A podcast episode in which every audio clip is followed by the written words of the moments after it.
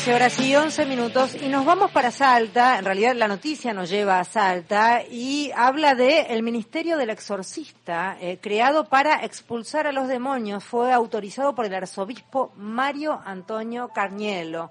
Eh, vamos a hablar con Verónica Jiménez Beribó, investigadora del CONICET, coordinadora del programa Sociedad, Cultura y Religión del Centro de Estudios de Investigaciones Laborales. Eh, Verónica, gracias por atendernos. Federica País te saluda. ¿Cómo va? Hola Federica, buenas tardes, ¿cómo estás? Bien, a ver, ¿es habitual que existan este tipo de espacios dentro de lo que es la iglesia? Bueno, es habitual, en realidad eh, Ministerio del Exorcismo significa que están nombrando a un exorcista. Y esto es habitual en algunos lugares y en otros es un poco menos habitual. Por ejemplo, el Vaticano tuvo durante muchos años su propio exorcista. En Italia hay muchos, de hecho hay una asociación internacional de exorcistas eh, que fue reconocida por el Vaticano en 2014. Y, por ejemplo, en Francia hay por lo menos uno por diócesis. Debo decir que en América Latina no es lo más normal. En América Latina existen exorcistas, incluso existen en Argentina, pero los obispos tratan con mucha prudencia el tema. Pero e, es algo que está dando vuelta. De hecho, yo quiero, quiero decirles que yo soy socióloga, o sea que estamos tratando esto desde qué es lo que pasa en la sociedad y en el catolicismo con este tema y lo que pasa es que hay una demanda creciente de personas que van a buscar a, sacerdotes para decirles que tienen algunos males, que son males poco específicos, que tienen que ver con la salud, entre la salud, la salud mental, problemas a repetición que algunas personas identifican con la acción del mal. Eh, Verónica, sí, a ver, acabas de mencionar algo en donde yo me quería meter. En realidad creo que el que acá tengamos pocos eh, curas o espacios que hablen de esta temática habla bien de nosotros en cuanto a que uno debiera encarar determinadas cuestiones que por lo menos desde mi mirada, ¿no? Van más, sin ofender a nadie, por favor, pero van más desde el lado de la salud mental que desde lo que pueda tener que ver con la posesión demoníaca. Bueno, es interesante lo que decís, porque de hecho esta suele ser la idea de la Iglesia es decir, las jerarquías de la Iglesia, los obispos, suelen estar bastante de acuerdo que hay ciertos males que tienen que ver con, con la salud y la enfermedad o con problemas sociales. Em, de hecho, muchas veces el nombrar un exorcista parece paradójico lo que estoy diciendo, ¿no? Pero es un sacerdote especialmente preparado para escuchar estos males y muchas veces son los mismos exorcistas los que terminan mandando al, al psicólogo, al psiquiatra, a las personas. Por supuesto, no pasa en todos los casos. Por supuesto, ya el hecho de que exista una persona con el ministerio, con el cargo de exorcista, ya da alguna idea para ciertas personas de que ahí estamos hablando de algo que sale completamente del ordinario yo vengo haciendo entrevistas y hablando con, con, sacerdotes exorcistas y con personas que van a, a, pedir eh, algún tipo de intervención desde hace varios años y es interesante porque es, es un campo amplio, es un campo que está muy, muy lleno de personas con, con sufrimiento y con instituciones que no terminan de hacerse cargo, ¿no? Eh, ¿Qué quiero decir con instituciones que no terminan de hacerse cargo? Digo, con malestares que, por ejemplo, es difícil tratar desde el punto de vista psiquiátrico, es difícil sostener un tratamiento psicológico y aparecen estas otras opciones que pueden ser un sacerdote exorcista, como también puede ser algún cura que propone una bendición, algún pastor que propone espacios de contención o también toda una serie de especialistas que están entre la salud y la espiritualidad. que operan en estos espacios.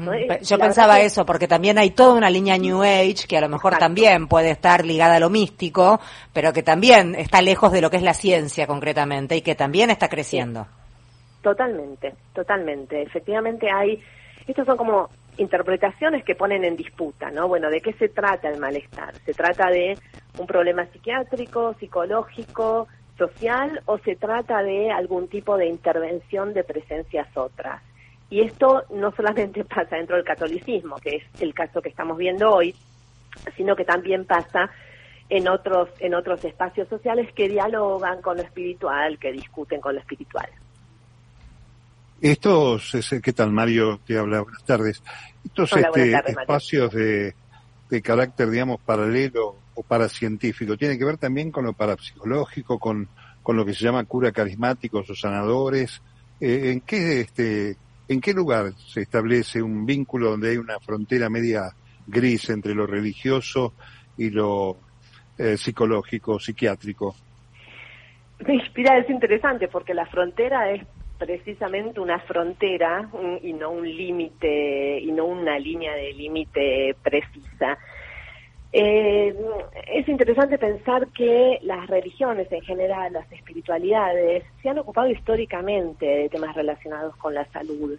Y en el último tiempo, el, último tiempo, digo, en esta, en esta etapa de la, de la modernidad, que la podemos estirar hacia atrás a 50 años, hay una preocupación particular porque de alguna manera socialmente hay una suerte de imposición de que estar sano, estar bien, significa tener bienestar y ese bienestar no solo es físico, sino que también tiene que ser espiritual, expansivo y tiene que ver con la felicidad. Es esto es interesante, lo trabajó bastante una socióloga que se llama Eva Illouz, y es, es, como que la felicidad se ha vuelto un mandato en nuestras sociedades. La felicidad está asociada con la salud, con el estar bien. Entonces, las personas que por diferentes razones no, estar, no están bien, se sienten mal, eh, tienen problemas que no pueden resolver, entonces aparecen toda una serie de especialistas que prometen así como en otra, en otra época se podía prometer la salvación en la vida eterna, estos especialistas que, repito, provienen de diferentes espacios y de diferentes, eh, tanto desde las religiones como desde espacios espirituales, de diferentes institucionalidades, prometen un estar bien y prometen actuar sobre estas temáticas y estas cosas que otras instituciones no logran hacer, como por ejemplo los hospitales o la salud pública. Yo creo que estas institucionalidades han venido para quedarse en el tipo de sociedades en las que vivimos. Y efectivamente la línea entre el pensamiento científico y estas otras formas de encarar el malestar es una línea de frontera muy difusa. Sobre todo porque estos discursos recurren a la ciencia para legitimarse. Y eso es interesante, solo que recurren a determinados aspectos de la ciencia. Entonces dicen, por ejemplo, bueno, hay un estudio en tal lugar que demuestra que las personas más felices, por ejemplo, son las que rezan. Bueno, eso también tiene que ver con el recurso a la ciencia. Creo que vamos a tener que acostumbrarnos a, estos espacios de frontera, Verónica, intermedios. Verónica, Jorge Bacaro te saluda, ¿cómo te va? Hola, Jorge. Eh, en relación con esto, ¿no? Este, de elevar a este rango de institucionalidad al tema del exorcismo, también un rango académico, podríamos decir eh, va en línea con lo que el Papa Francisco ha expresado frecuentemente en los últimos años, esto de la existencia tangible del diablo? Bueno, a ver, esto es interesante porque en realidad eh, el, que venía promoviendo la, la, figura del diablo era una figura es una figura que existe en la teología católica estuvo siempre presente pero es cierto que desde los años 60 existió desde el magisterio de la Iglesia todo un intento de metaforizar la figura es decir, de decir, bueno, el diablo no es una persona con cuernos, vestido con un tridente que es rojo y que está en algún lugar físico, sino que el diablo es una metáfora del mal. Y aquí nosotros tenemos unas líneas de papas que han trabajado con esto, hasta por ejemplo Ratzinger, que decía el mal es la ausencia del bien. Sin embargo, y antes que Ratzinger, Juan Pablo II ya había empezado a trabajar mucho con la figura del diablo desmetaforizada y de hecho fue durante el papado de Juan Pablo II que empezó a crecer la, la, nómina de exorcistas en todo el mundo. Juan Pablo II tiene reforma el rito, hace una reforma del rito de exorcismo que, que, que era uno que existía desde 1600, en el 1993 hay como una reforma del rito, colegiada, con consultas a obispos, etcétera, que tiene que ver más con aceptar un, malestar de la persona que con expulsar concretamente al demonio. Pero bueno, ya en ese momento Juan Pablo II ya había traído la figura del diablo. Ratzinger retoma el discurso que metaforiza el otro discurso y es cierto que para Francisco, Francisco habla mucho del diablo. Sí, cuando él dice, por ejemplo, que Satanás es una persona elegante con la que no se puede dialogar, está hablando de una persona física prácticamente y lo mismo ha dicho de la existencia del diablo, que el diablo existe, que no es un mito. No es, sí, no es persona física, pero sí es, tiene estatuto de persona, efectivamente. Está y actúa, sobre todo es una persona actuante, eso es lo que es importante pensar, no es una persona que, que tiene capacidad de actuar en el, en, el mundo, ¿no? Y tiene intencionalidad. Pero eso tiene que ver con la teología. Es interesante, pero a mí lo que me parece más interesante es que existen determinadas poblaciones entre las cuales circula la idea de que efectivamente el diablo puede actuar en el mal. Bueno, es que Verónica, yo, no puedo evitar pensar que esto fue dado en Salta, que es una sociedad muy observante y muy conservadora dentro de lo que son determinadas costumbres y miradas.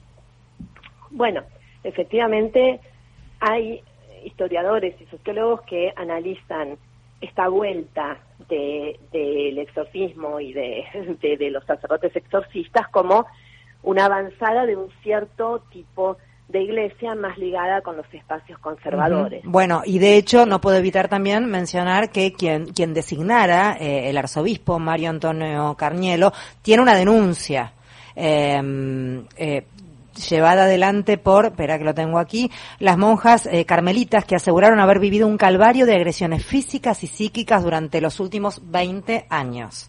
Bien, ¿no? Porque son las carmelitas descalzas del convento San Bernardo de Salta eh, que denunciaron justamente a este arzobispo por eh, violencia de género y económica.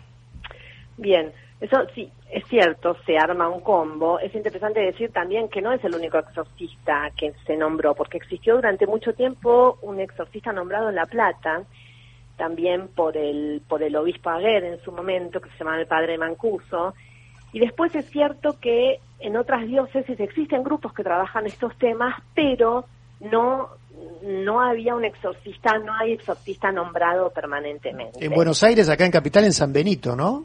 En la parroquia de San Benito. Ah, sí. Si necesitamos, Pero hasta donde yo sé, hasta hace unos días, o sea, en San Benito hay un sacerdote que se ocupa de estos temas, hay otros en otros lugares también, hasta donde yo sé y hasta hace algunos años no estaba nombrado permanentemente como exorcista. ¿Y, Ahora, en, ¿y en el Vaticano sigue existiendo ese, ese departamento, por llamarlo de alguna manera? Sí, claro que sigue, existiendo. Dicen, a ver, me, meto, me meto en la línea mística, dicen que tienen casos probados, dicen que tienen cosas que nunca conocerán la verdad, ¿no? Hay mucho mito alrededor de eso. Más que mucho mito, hay diferentes interpretaciones y eso es interesante porque por ejemplo cuando yo entrevisté digo hace un tiempo hace algunos años yo hablaba con uno de los obispos auxiliares de Buenos Aires que me decían mira nosotros hace 50 años que acá no tenemos casos de posesión y esto es casi lo que uno podría repetir en diferentes diócesis. Los casos de posesión que existen como hoy por hoy existe un protocolo muy rígido con respecto a qué es lo que la Iglesia reconoce o no reconoce como posesión. Lo interesante de este tema es que los exorcistas que están efectivamente nombrados no se ocupan de casos de posesión. Cuando uno habla con cualquier, con, cualquier no digo, con los exorcistas que, que, que, están dando vueltas en Argentina, lo primero que le dicen a una es, no, bueno, yo hace nueve años estoy trabajando en esto y nunca había un caso de posesión real. O dicen, por ejemplo, no, posesión probada el 0,01%. Es decir, es muy ambigua la idea de el probar. Verónica, pero por ejemplo, vemos frecuentemente en eh, ciclos de evangelistas, de pastores evangelistas en televisión, en las trasnoches, estas curas de posesiones. Y yo a veces me pregunto si la Iglesia Católica con esto no está buscando ponerse a tono con eso que se ve con mucha frecuencia en lo que es el evangelismo. Bueno, eso es interesante. Lo que pasa es que es diferente la forma en que se trata. Es cierto que frente a esta idea, ¿no? Que circula en la sociedad, ¿no? Que circula entre grupos de creyentes, entre grupos de creyentes evangélicos y católicos de que el diablo actúa, entonces hay formas de hacerle frente. Los evangélicos lo hacen públicamente por televisión, lo que hacen los, los católicos, mm, la, el rito del exorcismo no es un rito público, es un rito sumamente discreto en donde solo está la persona, algún familiar de la persona y otra el exorcista, bueno, algún otro sacerdote que reza o personas que rezan. Entonces, yo creo que la Iglesia Católica no tiene una idea explícita de hacer frente a esto nombrando, mm, no sé, muchos exorcistas que vayan públicamente exorcizando, pero sí tal vez de abrir un espacio para que las personas que se, que, que se sientan como atacadas por estos, por estos males indeterminados tengan donde ir en el marco de la Iglesia Católica. Bien, Verónica, muchísimas gracias por hablar con nosotros. Muchísimas gracias a vos, Federica. Verónica Jiménez Beribó es quien hablaba, investigadora del CONICET, coordinadora del programa Sociedad, Cultura y Religión del Centro de Estudios de Investigadores Laborales. El arzobispado de Salta oficializó a dos exorcistas. Encuentro obligado de cada mediodía.